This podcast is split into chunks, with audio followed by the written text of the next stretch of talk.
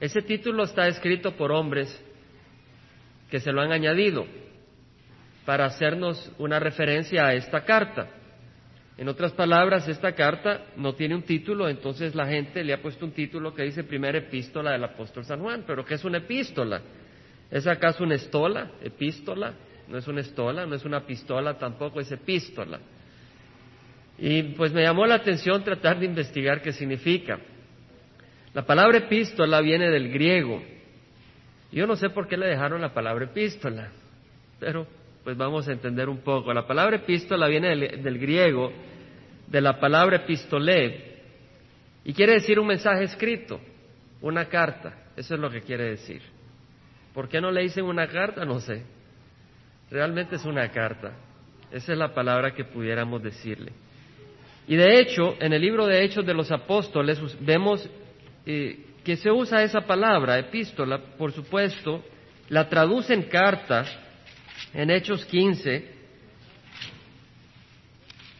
está hablando, el autor del libro de Hechos es Lucas, y Lucas está contando en el capítulo 15 cómo descendieron de Judea algunos que enseñaban a los hermanos, si no os circuncidáis conforme al rito de Moisés, no podéis ser salvos. En otras palabras, habría que, había que circuncidarse para ser salvos.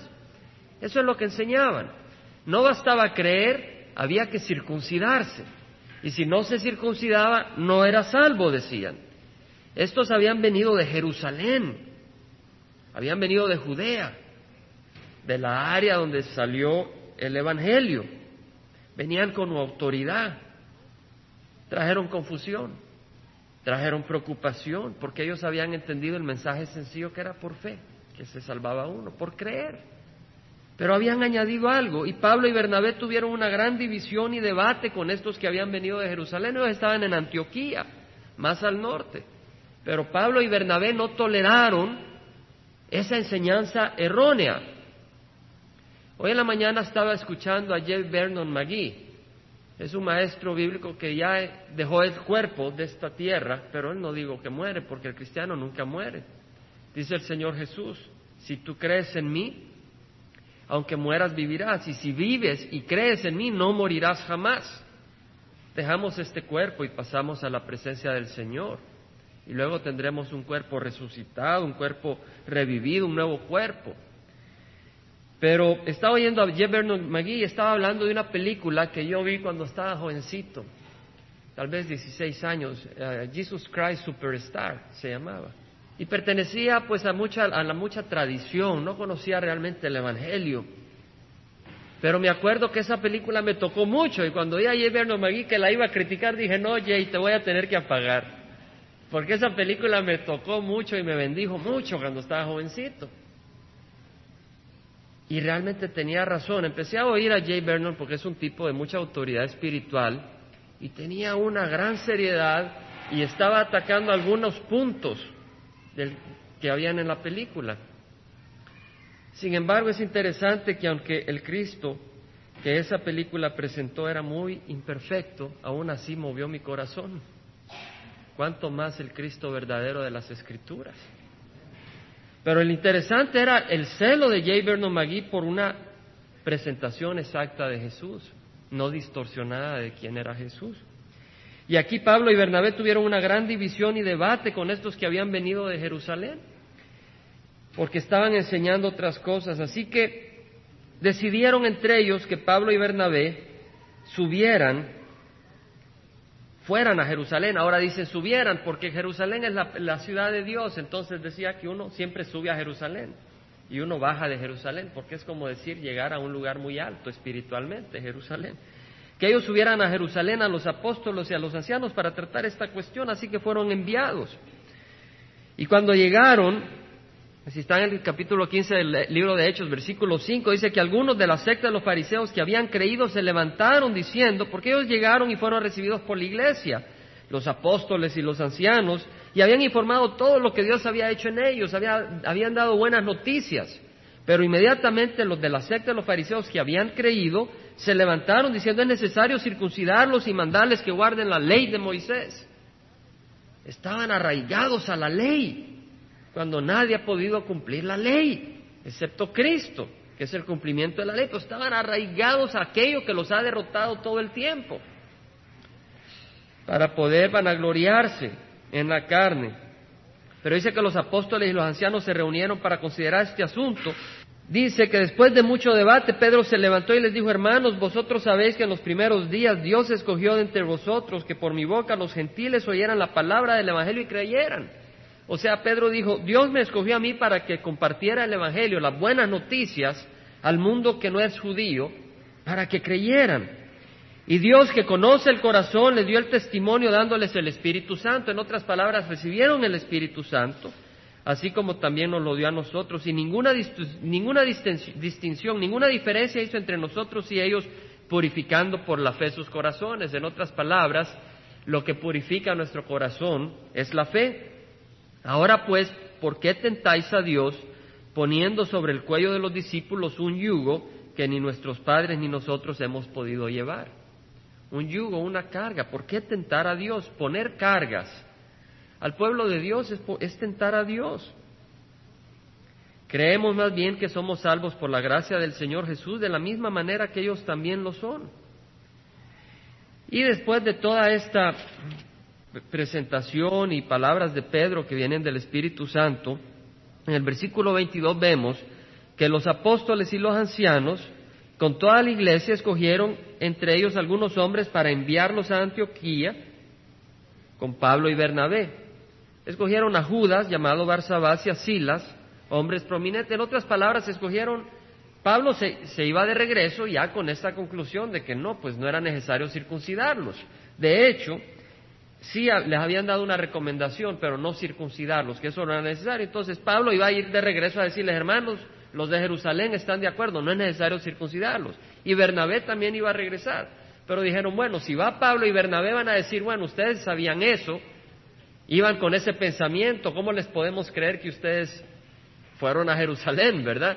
Entonces mandaron a dos personas más, a Silas y a Judas, no Judas Iscariote, sino a otro Judas, un siervo del Señor. Eran profetas. Y dice que le enviaron esta carta con ellos. Versículo 23. Los apóstoles y los hermanos que son ancianos, a los hermanos en Antioquía, Siria y Cilicia, que son de los gentiles, saludos. Le enviaron esta carta. Los hermanos de Jerusalén le estaban enviando esta carta a los hermanos de Antioquía, puesto que hemos oído que algunos de entre nosotros, a quienes no autorizamos, han inquietado con sus palabras, perturbando vuestras almas, nos pareció bien, habiendo llegado a un común acuerdo, escoger algunos hombres para enviarlos a vosotros con nuestros amados Bernabé y Pablo, hombres que han arriesgado su vida por el nombre de nuestro Señor Jesucristo. Aquí hablaban de que enviaban una carta, porque estaban ellos entendiendo de que gente que no había recibido la autoridad de Dios a través de los apóstoles, habían inquietado al pueblo de Dios. Mi hija me estaba compartiendo hoy cómo una amiga que había llegado, no sé si en la iglesia o en dónde, le empezó a preguntar, ¿y tú cuándo recibiste al Señor? Y le contestó, pues de pequeña. Pero ¿qué día? ¿Te acuerdas del día? Y ella le dice, pues la verdad no me acuerdo. Entonces esta amiga la estaba tratando de convencer de que ella era cristiana porque nosotros le habíamos hecho creer que era cristiana, porque si no se acordaba el día, ella no era salva. Prácticamente. Ahora, la Biblia dice muy claramente que solo hay dos cosas que pide el Señor para ser salvos. Si crees en tu corazón que Dios resucitó a Jesucristo, y si lo confiesas por Señor, serás salvo. Entonces, si tú con tu boca estás confesando a Jesús por Señor y en tu corazón tú crees, no importa qué día fuiste salvo, no importa si te acuerdas, eres salvo.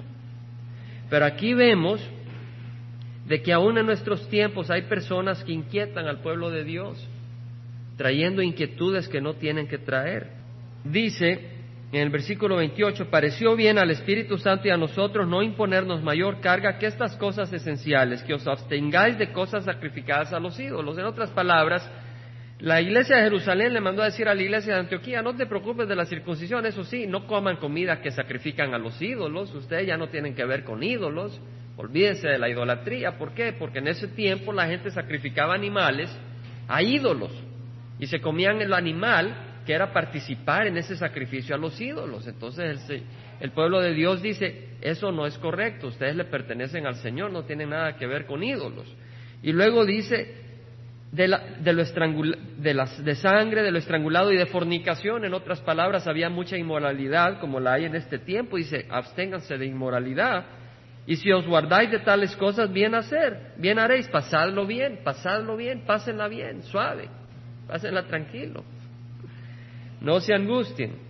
Vemos de que esta, pues, es una carta. La palabra usada en el versículo 30 es epístola. Aquí, así que ellos, después de ser despedidos, descendieron a Antioquía y reunieron a la congregación, entregaron la carta. La palabra es epístola. Esa es la palabra que usa.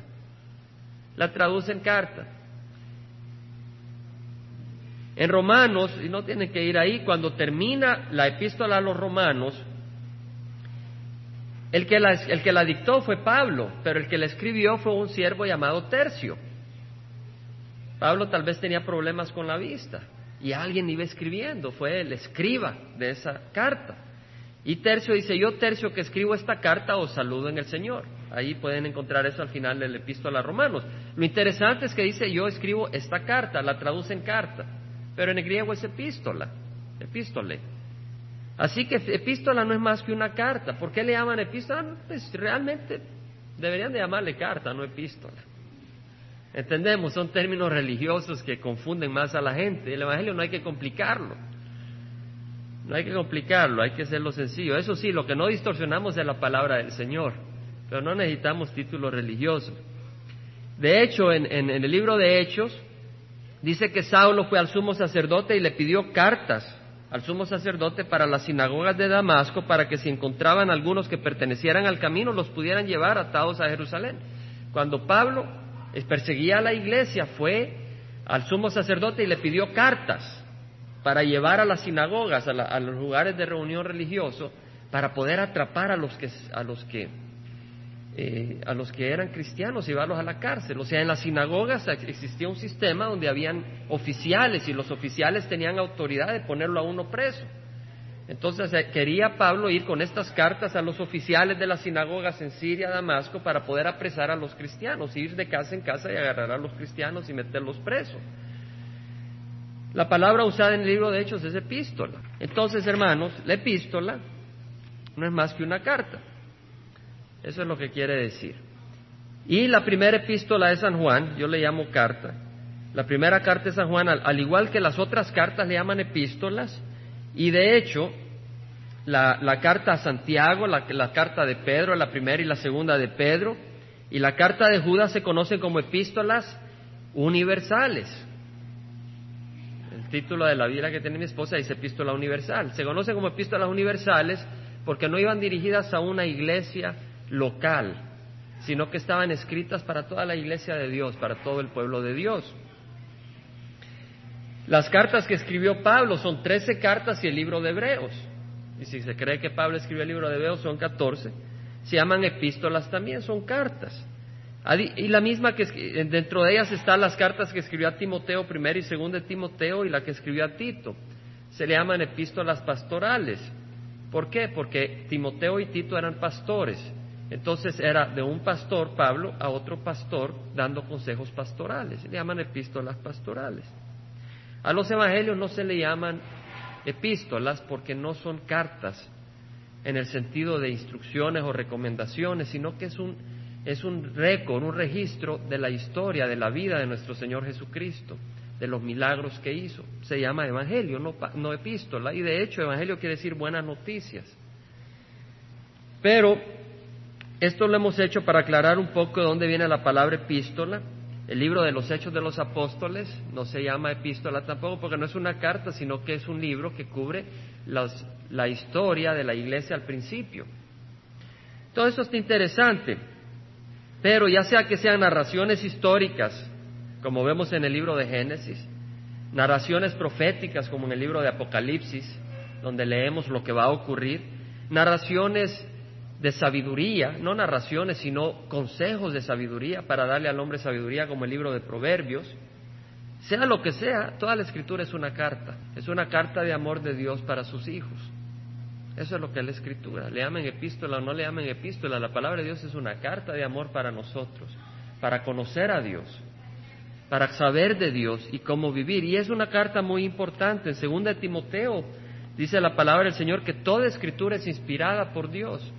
Toda escritura no es decisión del hombre, sino que Dios la inspiró. Toda escritura es inspirada de Dios y es útil para enseñar, para reprender, para corregir, para instruir, para que el hombre de Dios sea perfecto, equipado para toda buena obra.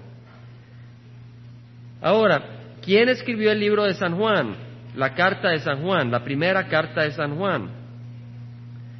El que le escribió fue San Juan. Ahora usted me dice, yo sé que es San Juan porque aquí dice el título. Bueno, el título no fue parte de la escritura. La primera carta de San Juan la escribió San Juan y sabemos que la escribió San Juan primero porque la iglesia al principio, los, los miembros respetables de la iglesia, sobre todo en los años 150, años 200 después de Cristo, ellos decían que Juan, el apóstol, había escrito esta carta. Y hay muchos versículos que muestran de que es Juan. Si ustedes ven en primera de, primera de Juan, yo voy a leer en el Evangelio de San Juan, mientras también vemos la primera epístola de Juan. La primera epístola o la primera carta de Juan dice lo que existía desde el principio, lo que hemos oído, lo que hemos visto con nuestros ojos, lo que hemos contemplado y lo que han palpado nuestras manos acerca del verbo de vida, eso os proclamamos, dice el versículo 3. En otras palabras, lo que existía desde el principio acerca del verbo de vida. Así empieza la epístola, la carta Pablo, eh, Juan. Ahora el Evangelio de San Juan dice, en el principio existía el verbo. Vemos la, la similitud de cómo empieza. Empieza diciendo de que Jesús existía desde el principio. La misma similitud. En la primera de San Juan, capítulo 5, versículo 13, el autor nos dice por qué ha escrito esa carta. Habla claramente de por qué dice, estas cosas os he escrito a vosotros que creéis en el nombre del Hijo de Dios para que sepáis que tenéis vida eterna. Da la razón. Aquí Juan dice, estas cosas, y vamos a estudiar el libro de Juan, dice, estas cosas las he escrito a vosotros que creéis, que creéis en el nombre del Hijo de Dios, para que sepáis que tenéis vida eterna. No dice que tendrás, Muchas personas no saben que tienen vida eterna, porque no la tienen, pero no saben que pueden tener vida eterna y saber que pueden tener vida eterna. Aquí Juan dice para que sepáis que tenéis vida eterna. Y esta es la confianza que tenemos delante de Él, que si pedimos cualquier cosa conforme a su voluntad, Él nos oye. El apóstol Juan también explica por qué escribió el Evangelio de San Juan. Juan dice, estas cosas, o sea, dice, muchas otras señales hizo también Jesús en presencia de sus discípulos que no están escritas en este libro, pero estas se han escrito para que creáis que Jesús es el Cristo, el Hijo de Dios, y para que al creer tengáis vida en su nombre. O sea, Juan dice, este Evangelio, estas, estas cosas se han escrito para que creáis y para que al creer tengáis vida. En uno Juan dice, estas cosas se han escrito para que creáis, a los que creéis en el nombre del Hijo de Dios, para que sepáis que tenéis vida eterna. Y hay muchos más versículos que muestran una gran similitud. Cuando uno lee la primera epístola, la primera carta de Juan, y uno lee el Evangelio de San Juan, se da cuenta que es el mismo autor. Hay palabras que usa, contrastes, luz, oscuridad, las usa en, en la primera de Juan y se ven en el Evangelio de San Juan. Creer en el Hijo de Dios, el que tiene al Hijo, el que cree en el Hijo de Dios tiene vida, el que no cree no la tiene. Lo vemos eso en Primera de Juan y lo vemos en Juan. El mismo, el mismo principio, las mismas verdades. Vemos todo eso y sabemos que fue Juan. Ahora, lo que es interesante es que en la primera carta de Juan vemos de que Juan la escribe cuando ya está anciano. No la escribe siendo jovencito, sino que ya un anciano. Porque cuando le habla a la iglesia en el primer versículo del capítulo 2 dice, hijitos míos, os escribo estas cosas para que no pequéis. Hijitos míos, niños. Ahora le está hablando a personas de 50 años, 40 años. Entonces, lo que se entiende acá es que Juan escribió esta carta allá por los años 90, por los años 100. Ahora, lo que es interesante es entender cuál era el ambiente a quien escribía Juan en ese tiempo. Y el ambiente es el siguiente. En el tiempo de Juan, eh, tomé unas notas. ¿Cuál era el ambiente? ¿Cuál era la sociedad? ¿Qué peligros confrontaba la iglesia en el tiempo de Juan? ¿Qué amenazaba a los cristianos en el tiempo de Juan cuando escribió esta carta? No estaba joven, era ya por los años 90, por los años 100. En el tiempo de Juan, al igual que en nuestro tiempo, uno de los mayores peligros que confrontaba la iglesia no era la persecución. De hecho, cuando la iglesia fue perseguida, creció. Cuando la iglesia fue perseguida en Jerusalén, los cristianos huyeron y el Evangelio se llevó por todas partes del mundo. Cuando la iglesia fue perseguida en China comunista, había solo un millón de cristianos. Ahora hay 50 millones en medio de persecución. O sea que se, se proclaman, hacen falta Biblias. Tuvimos hace, al principio, tuvimos un hermano que es misionero en China comunista y nos acompañó aquí al Parque El Modina, que cuando vino en su periodo de vacación y estuvo compartiendo su obra ahí entre, entre los, la iglesia de China comunista llevando Biblias. La gente tiene mucha sed de la palabra de Dios.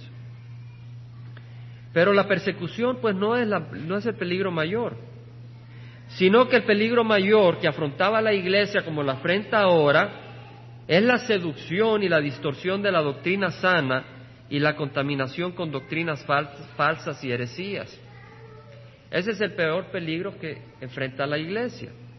Una de, de, las filosofías y pensamientos religiosos que se fue desarrollando en los primeros siglos de la iglesia era este, que el mundo material que nos rodea es malo, que el cuerpo humano era malvado de por sí, y de hecho somos pecadores, pero la idea es de que todo lo material es malo, los árboles son malos, los pájaros son malos, todo lo que es material era malo, esa idea vino, ese concepto vino en ese tiempo. Entonces, como todo lo material era malo, estos, estas personas empezaron a decir, Dios no se pudo haber encarnado. Porque Dios siendo bueno, porque decían, todo lo que es espíritu es bueno. Entonces decían, lo material es malo. Entonces Dios siendo bueno no se podía haber encarnado. Entonces empezaron a decir de que Cristo, el cuerpo de Cristo realmente no era un cuerpo real, sino una apariencia. Era una apariencia de su cuerpo y que no dejaba ni huellas en la, en la arena. ¿Verdad?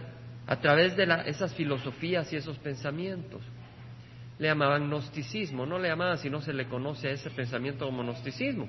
Otros decían no, Jesucristo era un hombre, no era Dios y existía Jesucristo divino y el Jesucristo divino vino y se incorporó en el Jesucristo, el Jesucristo humano durante el bautizo.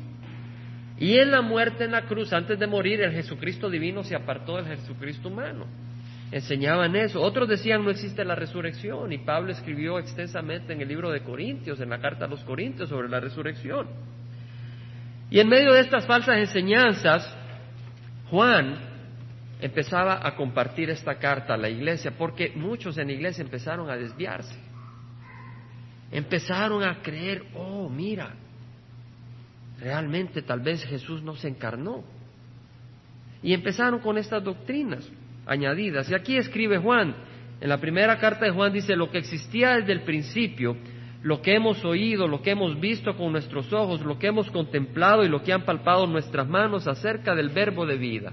Pues la vida fue manifestada y nosotros la hemos visto y damos testimonio y os anunciamos la vida eterna, la cual estaba con el Padre y se nos manifestó. Empieza Juan lo que existía desde el principio. ¿Desde el principio de qué? En Génesis leemos que en el principio Dios creó los cielos y la tierra. O sea, la tierra, los cielos que nos rodean tuvieron un principio. Eso nos dice la Biblia. Hay personas que no saben, hay personas que creen que el cielo y la tierra han existido siempre y que nunca se van a acabar, que serán transformados pero que nunca se van a acabar. No, la Biblia dice que Dios creó todo de la nada. La palabra usada cuando dice crear es de la nada.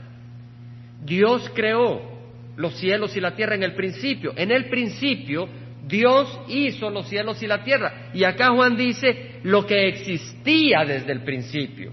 No dice lo que fue creado en el principio cuando se refiere a Jesús. No dice lo que fue hecho en el principio porque Jesús existía. Jesús vivía en el principio, no fue creado. Estaba presente. De hecho, en el libro de San Juan, en el Evangelio de San Juan leemos, en el capítulo 1, en el principio existía el verbo. El verbo es la palabra. En el principio existía. Fíjense que no dice eh, fue creado. No dice fue hecho. Jesús existía. Desde antes de la eternidad siempre ha existido. Dice, en el principio existía el verbo. El verbo es la palabra. Jesús es la palabra de Dios. En el principio existía el verbo y el verbo estaba con Dios.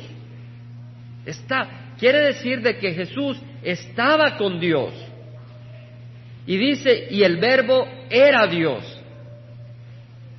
Ahora, Dios no puede dejar de ser Dios. Dios no puede dejar de ser Dios. Entonces, el verbo, al decir era Dios, quiere decir de que no se hizo Dios de repente. Algunos creen, como los mormones, que el hombre se puede convertir en Dios. Pero acá nos dice que Jesús ha sido Dios desde el principio. El verbo era Dios. Pero también nos enseña Juan de que el verbo, Cristo, no solo era Dios, sino que estaba con Dios. Quiere decir de que el Padre y el Hijo son dos personas distintas. ¿Entendemos? Porque estaba con Dios. Quiere decir que no era el Padre. Jesús es el Hijo, por eso estaba con Dios pero era Dios. Quiere decir que Dios se manifiesta en tres personas, en el Padre, el Hijo y el Espíritu Santo. Los tres son un Dios. Eso nos enseña la Biblia. De hecho, si vamos al libro de Génesis, vemos que Jesús, bueno, vemos que dice eh, en el versículo 26 del capítulo 1, lo tenemos, hermanos. Dice, y dijo Dios, ¿Qué dijo Dios? Hagamos al hombre. Fíjese que no dice voy a hacer al hombre, dice hagamos. Los ángeles no le ayudaron a Dios. Dios no necesitaba ayuda para hacer al hombre.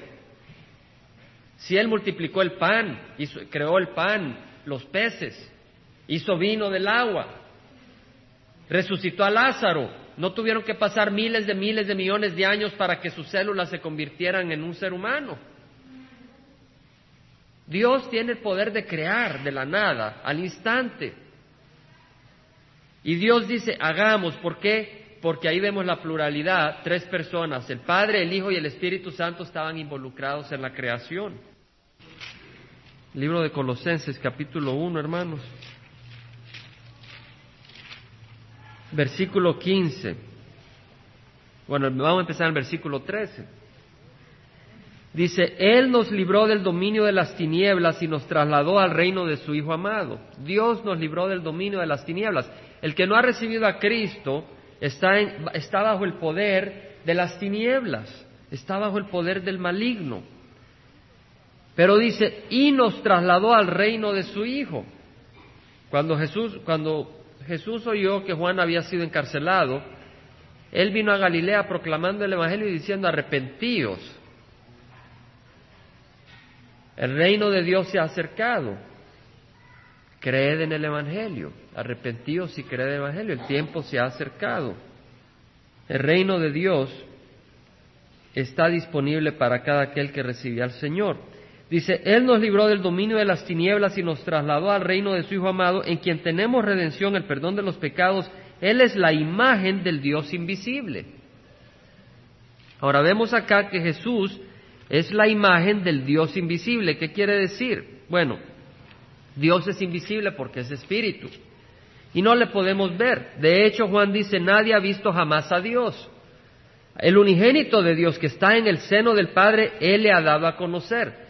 Jesús está a la derecha del Padre, Jesús estaba antes de venir al mundo con el Padre y Él nos ha dado a conocer a Dios, al Padre. ¿Cómo? Bueno, Jesús al encarnarse, al tomar un cuerpo, nosotros podemos ver en la iglesia el trabajar del Espíritu Santo. Y podemos ver a un hermano hacer una obra ungido por el Espíritu Santo y vemos cómo Dios está actuando. Pero esa persona no actúa todo el tiempo como Dios actuaría. En Jesús vemos completamente a Dios actuando. Y eso fue lo que los apóstoles vieron. Jesús es la imagen del Dios invisible. Sabemos que Dios, el Padre, es espíritu y no tiene nariz, no tiene ojos, es un espíritu. ¿Entendemos? Sin embargo, Jesús es la imagen, su carácter. Dice, el primogénito de toda creación. Ahora, al decir el primogénito, unos dicen, quiere decir que es el primero de todos los de la creación. El primero nacido. O el primogénito se entiende el primero de unos hijos, ¿verdad?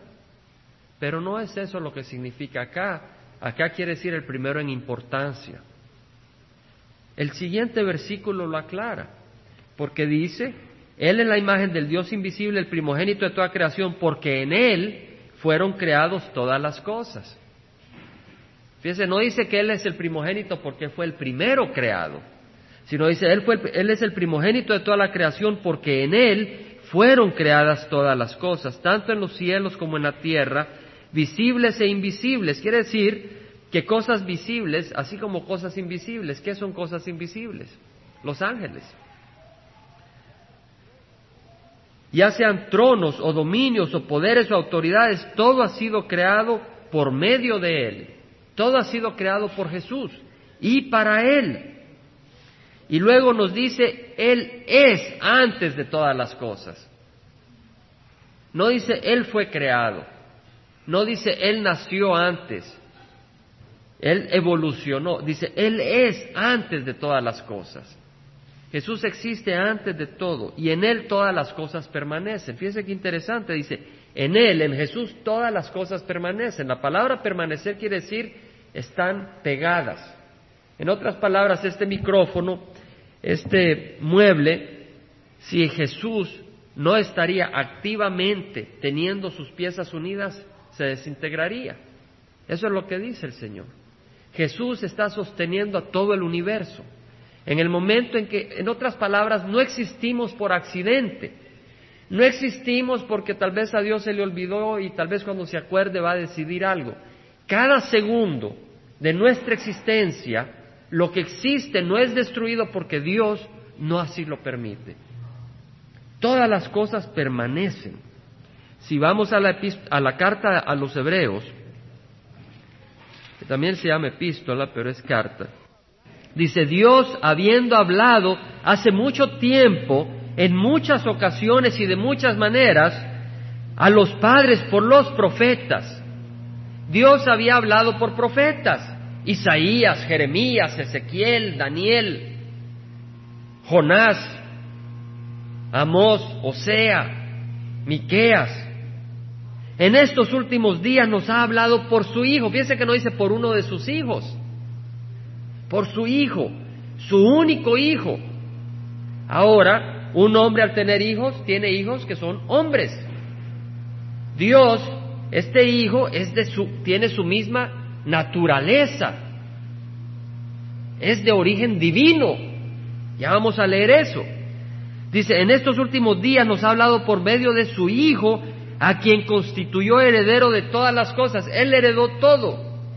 Jesús es heredero de todo, todo le pertenece. Todo. No hay nada que no le pertenezca.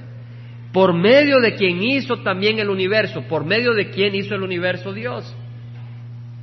Por medio de Jesús. Quiere decir de que Jesús existe antes de María. Quiere decir que Jesús existe antes de José. Quiere decir que Jesús existe antes de Adán y de Eva. Jesús existe antes de los ángeles. Por medio de Él hizo todo el universo. Y ahora en el versículo 3 dice, Él es el resplandor de su gloria. Jesús es el resplandor de la gloria del Padre. Ahora, ¿qué es un resplandor? Si yo agarro un fuego en la noche, ¿qué pasa con el fuego? Resplandece. ¿Cierto?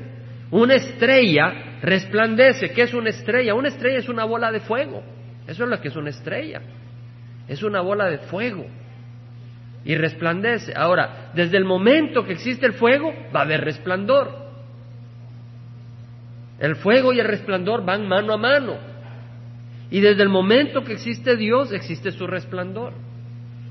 Dios existe desde la eternidad y Dios tiene gloria desde la eternidad y el resplandor existe desde la eternidad. Jesús existe desde la eternidad. Dice, Él es el resplandor de su gloria y la expresión exacta de su naturaleza.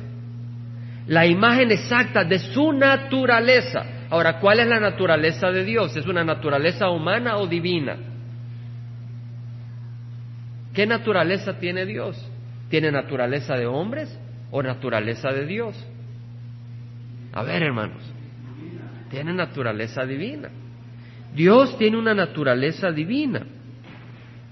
Entonces Jesús es la expresión exacta de su naturaleza divina y sostiene todas las cosas por la palabra de su poder. En otras palabras, Jesús sostiene todas las cosas por su palabra poderosa. Todo lo que existe es porque el Señor así lo permite. Y luego nos enseña la palabra en el versículo 5, ¿a cuál de los ángeles dijo Dios jamás, Hijo mío eres tú, yo te he engendrado hoy? Acá se refiere al nacimiento de Jesús. No que Dios, no que Jesús fue creado, tomó un cuerpo humano para hacernos a nosotros a la imagen de Dios. Porque nos glorificará un día y transformará nuestros cuerpos. Ahora, en Isaías capítulo 9, vemos de ese hijo que iba a nacer. Porque dice, hijo mío eres tú, yo te he engendrado. Isaías había escrito sobre eso. Isaías capítulo 9, versículo 6, avisa, anuncia, dirige, nos explica que iba a nacer un hijo y lo da por hecho. Lo da ya por hecho, dice, porque un niño nos ha nacido, un hijo nos ha sido dado. En otras palabras, iba a haber un niño, iba a nacer un niño que era el hijo de alguien. Y ese hijo de alguien no es nada más que el hijo de Dios. No es nadie menos que el hijo de Dios. Dijo, un hijo nos ha sido dado, la soberanía reposará sobre sus hombros y se llamará su nombre, admirable consejero, Dios poderoso ¿Cómo puede un niño ser Dios? Únicamente si es Dios mismo el que se encarna y toma un cuerpo. Dios poderoso, Padre eterno. La palabra literal es Padre de la eternidad. ¿Cómo puede ser un niño papá de la eternidad si no es Dios? Padre eterno, príncipe de paz. O sea que ya Isaías dijo de que ese niño que iba a nacer era Dios. Era Dios. Y Miqueas, Miqueas, otro profeta, en el capítulo 5 dice Miqueas, tú Belén, Éfrata, 5.2, tú Belén Éfrata, aunque eres pequeña entre las familias de Judá, de ti me saldrá el que ha de ser gobernante en Israel, y sus orígenes son desde tiempos antiguos, desde los días de la eternidad. O sea que acá dice Miqueas el profeta, que de Belén, de Belén iba a nacer un niño que existe desde la eternidad. Estas cosas no las puede decir un hombre si no está arrebatado por el Espíritu de Dios para revelar estas cosas. En otras palabras, que de Belén iba a nacer uno que viene de toda la eternidad. Miqueas profetizó de este niño.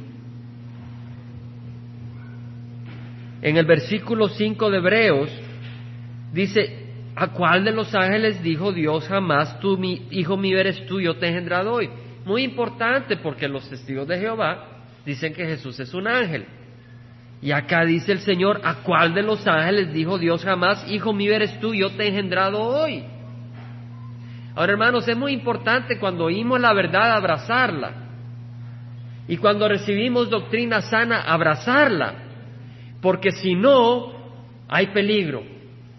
El que rechaza la verdad termina abrazando las peores locuras.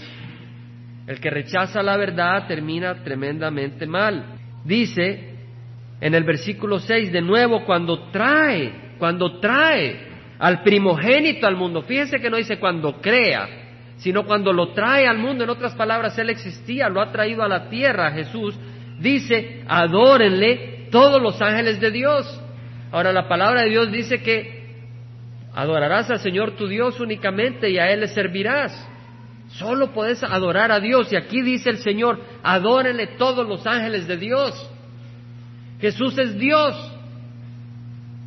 Jesús es Dios. Y hay que adorarle. Y es, es importante, uh, las personas, hay, la, la, no, no tratando de atacar a una persona, pero sí a una doctrina falsa de los testigos, ellos dicen que Jesús es un Dios. Ellos dicen que Jesús es un Dios. Ahora, una pregunta que no pueden responder es muy sencilla. Y se lo compartí a mi hija, estaba muy interesada y lo comparto, ya lo he dicho. Cuando se encuentren a, alguien que está en esa doctrina, uno lo que busca no es ganar un argumento, sino ganarlos al reino de los cielos. Y hay palabras que pueden hacer tambalear las doctrinas de los que están en, en ese culto. Y una de ellas es esta. ¿Cuántos dioses verdaderos hay? Ellos reconocen, solo hay un Dios verdadero. Usted le pregunta a un testigo de Jehová cuántos dioses verdaderos hay, inmediatamente le dicen, solo hay un Dios verdadero. Entonces usted le pregunta, entonces ¿es Jesús un Dios verdadero o un Dios falso? Y no le van a poder contestar. Eso lo compartimos para poder. Eh, estaba reunido en una ocasión con un muchacho que es testigo, ¿verdad? Y uh, estamos reunidos y le digo, ¿sabes? Ustedes usan mucho el nombre de Jehová. Y me dice, sí, lo usamos mucho. Y le comparto, ¿sabes? El nombre de Jehová no se lee así en el Nuevo Testamento. Si usted busca el nombre de Jehová en el Nuevo Testamento, no lo encuentra. El Nuevo Testamento fue escrito en griego. Y jamás escribieron los apóstoles o los que escribieron el Nuevo Testamento el nombre de Jehová. Sin embargo, el nombre de Jehová está en el nombre de Jesús. Porque el nombre de Jesús es Jehová es salvación. Eso es lo que significa. Jesús es un, viene del, eh, eh, griego, Jesús, ¿verdad? Y del hebreo, Yeshua. Ahora, el nombre Yeshua es Josué. En inglés, Joshua. Yeshua quiere decir Jehová es salvación. Eso es lo que quiere decir. Y sabe, hermano, usted le puede preguntar a alguien que está confundido si tú estás en una situación difícil y solo puedes decir una palabra, ¿qué palabra dirías? Si tú estás en una situación crítica en tu vida y solo te pueden decir, solo tienes permiso para decir una palabra, ¿qué palabra dirías? Algunos dirán Jehová. Y el nombre de Jehová es un nombre muy hermoso. Pero dice el Señor que si tú niegas a Cristo, estás negando a Jehová. Y la Biblia nos dice que no hay otro nombre bajo el cielo dado a los hombres bajo el cual seremos salvos. ¿Cuál es ese nombre? Jesús. Si tú solo tienes oportunidad para aclamar una palabra, usa el nombre de Jesús, porque ahí está el nombre de Jehová reconocido en Cristo Jesús. Muy importante, muy importante. Ahora, acá dice, en el versículo 7, y de los ángeles dice, Él hace a sus ángeles espíritus y a sus ministros llama de fuego. Pero del Hijo dice, tu trono, oh Dios, fíjese del Hijo, tu trono, oh Dios, es por los siglos de los siglos. Y el cetro de tu reino es cetro de, de equidad, de justicia. Has amado la justicia y aborrecido la iniquidad, por lo cual Dios tu Dios te ha ungido con óleo de alegría más que a tus compañeros. Tú, Señor, en el principio pusiste los cimientos de la tierra Tú, Señor, en el principio pusiste los cimientos de la tierra y los cielos son obras de tu mano. ¿De quién está hablando acá? ¿De quién? De Jesús. Aquí está hablando de Jesús. Fíjese que al principio dice, ¿a cuál de los ángeles dijo Dios jamás, hijo mío, eres tú? Está hablando de lo exaltado que es Jesús. Y sabemos que Jesús es el que creó el cielo y la tierra. El que creó el cielo y la tierra. Y dice, Tú, Señor, en el principio pusiste los cimientos de la tierra y los cielos son obras de tu mano. Ellos perecerán, pero tú permaneces. Todos ellos como una vestidura se envejecerán y sabemos que el cielo y la tierra será destruido. Como un manto los enrollarás, como una vestidura serán mudados, pero tú eres el mismo. Dice la Biblia, Jesucristo es el mismo ayer, hoy y siempre. Y tus años no tendrán fin. Pero a cuál de los ángeles ha dicho jamás, siéntate a mi diestra hasta que ponga a tus enemigos por estrado de tus pies? En otras palabras, Jesús es superior a los ángeles. Jesús es Dios. Y Tomás, cuando vio a Jesucristo después de la resurrección, le dijo, Señor mío y Dios mío. Señor le dijo, porque viste, creíste, bienaventurados los que sin ver creen. Jesús no le dijo, no me digas Dios. Tomás le dijo, Señor mío y Dios mío. La pregunta es, ¿es Jesús tu Señor? ¿Es Jesús tu Dios? Si, tú, si Jesús no es tu Señor, no tienes vida, porque Jesús es vida. De hecho, en el libro de San Juan, capítulo 6, dice la palabra del Señor, versículo 48. Versículo 6, capítulo 6, versículo 48. Lo tenemos, hermanos. Jesús dice, yo soy el pan de la vida. Yo soy el pan de la vida. Imagínate que si nuestro cuerpo está enfermo y nos dicen, ahí hay un pan que te va a dar salud, te arrebatarías para ir a comprar ese pan. Si te dicen, ahí hay un pan que te va a dar pura energía, y anda la gente tomando vitaminas de arriba abajo, que vitamina E, vitamina C, vitamina K, vitamina Z, que el, eh, lactófilos, y el otro. Hasta por la nariz le ponen vitaminas a uno. Y el Señor dice, yo soy el pan de la vida. Eso es lo que dice el Señor, yo soy el pan de la vida. Vuestros padres, le dice al pueblo de Israel, vuestros padres comieron el maná en el desierto y murieron. El maná que era pan que venía del cielo y murieron. Pero este es el pan que desciende del cielo para que el que coma de él no muera. ¿Cuál pan? Y Jesús dice, yo soy el pan vivo que descendió del cielo. Él vino del cielo, Él no nació así nomás, Él venía del cielo. Yo soy el pan vivo, que quiere decir que hay que comerse a Jesús. Algunos creen que la Santa Cena es que el pan se convierte en la carne de Jesucristo. Y que el vino se convierte en la sangre de Jesucristo. Yo lo creía, lo creía por mucho tiempo. Pero el pan sabe a pan, no sabe a carne. Y el vino sabe a jugo de uva, no sabe a sangre. No hay conversión. De hecho, pero antes veamos, dice, yo soy el pan que descendió del cielo, si alguno come de este pan, vivirá para siempre. Y el pan que yo también daré por la vida del mundo es mi carne. En otras palabras, si el pan da vida al cuerpo, mi muerte te dará vida a ti, dice el Señor. ¿Por qué? Porque al morir en la cruz está pagando por nuestros pecados. Ahora, en Juan 6:63 nos aclara que no está hablando de comerse su carne, nos está, nos está hablando de su palabra, porque dice, el Espíritu es el que da vida. El Espíritu es el que da vida. La carne para nada aprovecha, las palabras que yo os he hablado son espíritu y son vida.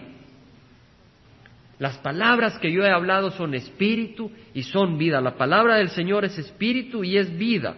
En Isaías, hermanos, dice, yo soy Jehová, ese es mi nombre. Mi gloria a otro no daré, ni mi alabanza a imágenes talladas. Jesús es la imagen de Dios, amén. Jesús es la imagen de Dios, pero Jehová dice, mi gloria no se la doy a ninguna imagen tallada, pero Jesús es Dios. Ni mi alabanza a imágenes talladas. Sin embargo, ¿qué dice de Jesús? Adórenle todos los ángeles. ¿Cierto? He aquí las cosas anteriores se han cumplido, yo anuncio cosas nuevas antes que sucedan. El Señor Jesús anunció su muerte. En el capítulo 43, versículo Dios, dice, Vosotros sois mis testigos, declara Jehová, y mi siervo a quien he escogido para que me conozcáis y creáis en mí, y entendáis que yo soy. Jehová dice, debes de entender que yo soy, antes de mí no fue formado otro Dios. Antes de Dios no existía otro Dios. Y no existía nada antes de Dios. Dios existe siempre, desde toda la eternidad. Pero dice, antes de mí no existía otro Dios, ni después de mí lo habrá. Quiere decir que cuántos dioses hay. Hay uno solo. Y Jesús al decir la palabra de Dios, en el principio estaba el verbo, el verbo estaba con Dios y el verbo era Dios, es el único Dios, con el Padre y con el Espíritu Santo. En el versículo 11 dice, yo soy Jehová y fuera de mí no hay Salvador. ¿Qué dice el versículo 11? Yo soy Jehová y fuera de mí no hay Salvador. No hay otro Salvador. Sin embargo, en el sueño, en el sueño que tuvo José, dice de que se le apareció en sueños un ángel de Jehová, del Señor, diciendo, José, hijo de David, no temas recibir a María tu mujer, porque lo que se ha engendrado en ella es del Espíritu Santo, y dará a luz un hijo y le pondrás por nombre Jesús, porque él salvará a su pueblo de sus pecados. Ahora Isaías dice que no hay otro Salvador aparte de Dios. Y en Mateo leemos que el ángel le dice a José, pondrás por nombre a ese niño Jesús, porque salvará a su pueblo de sus pecados. Entonces Jesús es Dios, Jesús es el Salvador. Todo esto se sucedió para que se cumpliera lo que el Señor había hablado por medio del profeta diciendo, he aquí, la Virgen concebirá y dará a luz un hijo y le pondrá por nombre Emanuel, que traducido significa Dios con nosotros. O sea, de que no solo se llama Jesús, también se llama Emanuel. Emanuel quiere decir Dios con nosotros. ¿Qué más claro? Jesús es Dios. Y eso es lo que nos está hablando eh, Juan en su primera carta y lo hizo en el Evangelio. Dice lo que existía desde el principio. Lo único que existe desde el principio es Dios. Lo que existía desde el principio lo que hemos oído. Juan había oído a Dios directamente. Nosotros podemos decir, el Señor me llamó, el Señor me habló, y así hace, el Señor nos habla, pero imagínense, en Jesús cada palabra era la palabra de Dios, cada palabra. Lo que hemos oído, lo que hemos visto con nuestros ojos. Juan les está describiendo a este pueblo donde estaban diciendo de que era una imagen aparentada, pero no era realmente el cuerpo de Jesús. Dice, lo que hemos visto con nuestros ojos, lo que hemos contemplado, lo que han palpado nuestras manos. Muchos creen de que Juan era primo hermano de Jesús. Y hay alguna, hay posibilidad de que exista. Si uno ve las escrituras, eh, hay una posibilidad de que Juan sea primo hermano. Posibilidad, no hay garantía, pero de todas maneras el Señor dijo, mi hermano y mi madre y mis hermanos son los que escuchan y hacen la palabra del Señor. Ahí está la verdadera relación con el Señor. Lo que hemos contemplado y lo que han palpado nuestras manos acerca del verbo de vida, la palabra de vida, pues la vida fue manifestada y nosotros la hemos visto y damos testimonio y os anunciamos la vida eterna, la cual estaba con el Padre y se nos manifestó. Lo que hemos visto y oído os proclamamos, también a vosotros, para que también vosotros tengáis comunión con nosotros. Y en verdad nuestra comunión es con el Padre y con su Hijo Jesucristo. Fíjense lo que dice Juan. Lo que hemos visto y oído os proclamamos a vosotros, para que vosotros tengáis comunión. Comunión quiere decir tener algo en común. Dice la Biblia que la oscuridad y la luz no pueden tener nada en común. Y para tener comunión en la iglesia necesitamos conocer a Cristo. Por eso dice, lo que hemos visto y oído os proclamamos también a vosotros, para que también vosotros tengáis comunión con nosotros. Y en verdad nuestra comunión es con el Padre y con su Hijo Jesucristo. Os escribimos estas cosas para que nuestro gozo sea completo. Y acá hemos visto de que Jesús es Dios que siendo igual a Dios no consideró el ser igual a Dios cosa en que aferrarse, pero se humilló y se hizo hombre y murió en la cruz por nosotros. Señor, tú siendo Dios, te hiciste hombre para darnos vida, porque de tal manera nos amó Dios que envió a su Hijo unigénito para que todo aquel que crea no se pierda, mas tenga vida eterna. Si tú eres Dios y nos amas tanto como para morir en la cruz por nosotros, nos has dado mucho y nos has dado vida eterna. El que no está con Cristo está contra Él. Cuando estamos desobedeciendo a Dios, Satanás no es nuestro amigo. Satanás es enemigo de todo ser humano. Satanás te odia. Satanás te trata de destruir. Y lo vemos. En este mundo vemos que las personas sin tener a Cristo sufren mucho, porque Satanás busca destruirte. Si tú no tienes a Cristo, estás sola, estás solo. Ni siquiera Satanás es tu amigo, estás totalmente abandonado. Y, y tienes un enemigo terrible que es Satanás. Un enemigo que existe desde hace muchos miles de años y busca destruirte. Jesús dice, venid a mí los que estáis cansados y cargados, yo te daré descanso. Jesús dice, yo soy el pan que bajó del cielo. Vuestros padres comieron el maná del cielo y murieron, pero el que coma de este pan vivirá para siempre.